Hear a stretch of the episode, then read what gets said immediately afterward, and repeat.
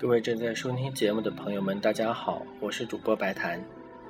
今天所选的是一支相对安静些的曲子——贝多芬的 C 小调第八钢琴奏鸣曲《悲怆》。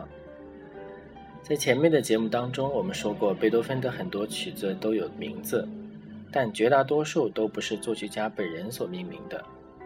比如他的九部交响曲中，就只有第六交响曲《田园》是他写的。以前有观点认为，他的三十二首钢琴奏鸣曲当中有两部是由他自己命名的，一部是悲怆，另外一部是告别。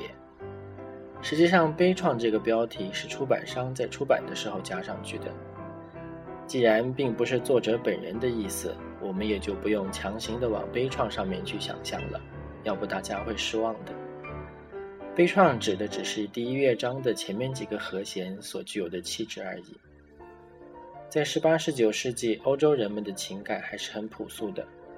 如果要听我们意义上的悲怆，可能要去找柴可夫斯基的第六交响曲《悲怆》，听起来才够过瘾。这部悲怆奏鸣曲写于一七九八年，作者正当二十七岁时。